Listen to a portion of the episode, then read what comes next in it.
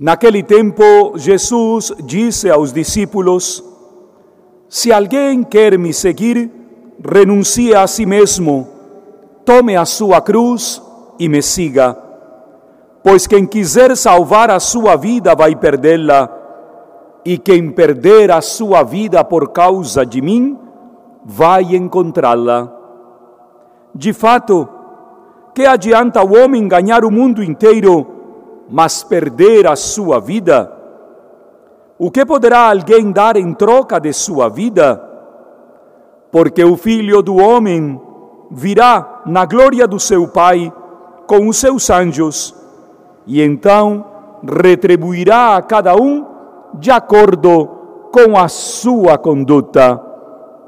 Em verdade vos digo, alguns daqueles que estão aqui não morrerão antes de verem o Filho do Homem vindo com o seu reino.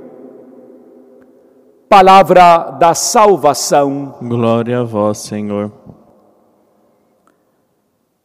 De fato, de que adianta o homem ganhar o mundo inteiro se perde a sua própria vida? De que adianta que tenhamos tudo nesta vida se andamos perdidos, perdidas? De que adianta termos uma posição social suficientemente alta, intelectual, eclesial, ou quem sabe em que ambiente e em que circunstância, se nós andamos perdidos? Deixamos ontem o profeta Jeremias e hoje nos é apresentada a belíssima e ao mesmo tempo escandalosa profecia de Naum. Naum é o profeta da grande cidade. Em Nínive estava tudo o centro do poder, do comércio, das finanças.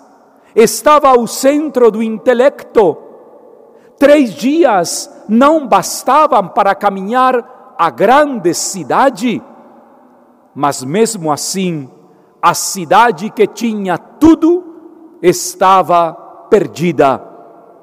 Impressionante a cena que o profeta nos dá a conhecer na primeira leitura desta manhã.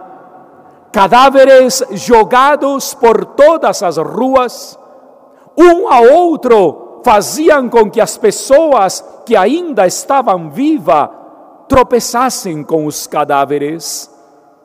É por isso que o salmista vai dizer, desde o fundo do seu coração e na hora mais difícil: És Deus quem dá a vida, é Deus quem me tira a vida, é Deus quem me traz de volta à vida quando tudo parece perdido, quando tudo parece que não tem mais cabimento, Deus me devolve a vida. De que adianta ter tudo neste mundo se minha vida já está perdida? Peçamos ao Senhor a graça nesta sexta-feira diante do Santíssimo Sacramento da Eucaristia que é exposto nesta catedral, Senhor, aquilo que está perdido em mim, restaura, por favor.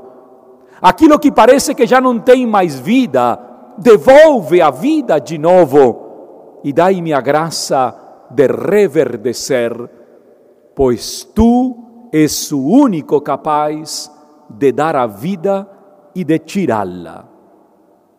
Que assim seja.